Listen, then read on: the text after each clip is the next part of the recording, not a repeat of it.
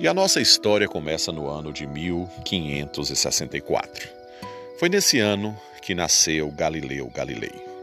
Galileu sempre foi uma mente astuta que buscava observar na natureza a presença da ciência.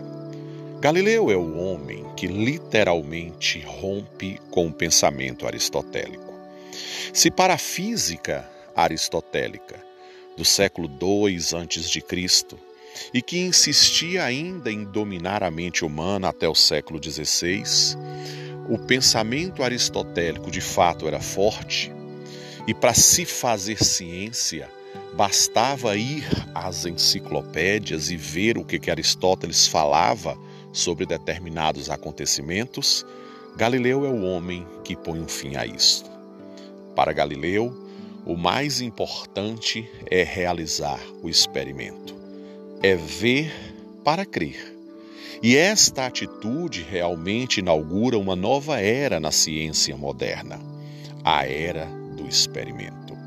Galileu é o homem que começa a questionar alguns dos pensamentos aristotélicos, dentre eles, que os corpos mais pesados não caem mais rápido que os mais leves. Eles cairão juntos, independente da massa que possuem.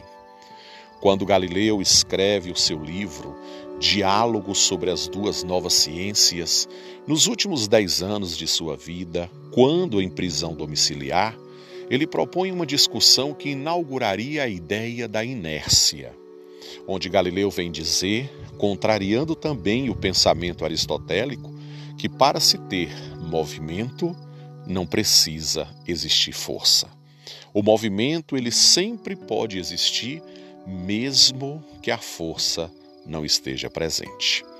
Galileu, então, nos últimos dez anos de sua vida em prisão domiciliar, fruto de um problema grave que ele viveu com a igreja, ao tentar publicar uma de suas obras e principalmente ir de encontro ao pensamento da Igreja e do seu líder, o Papa Urbano VIII.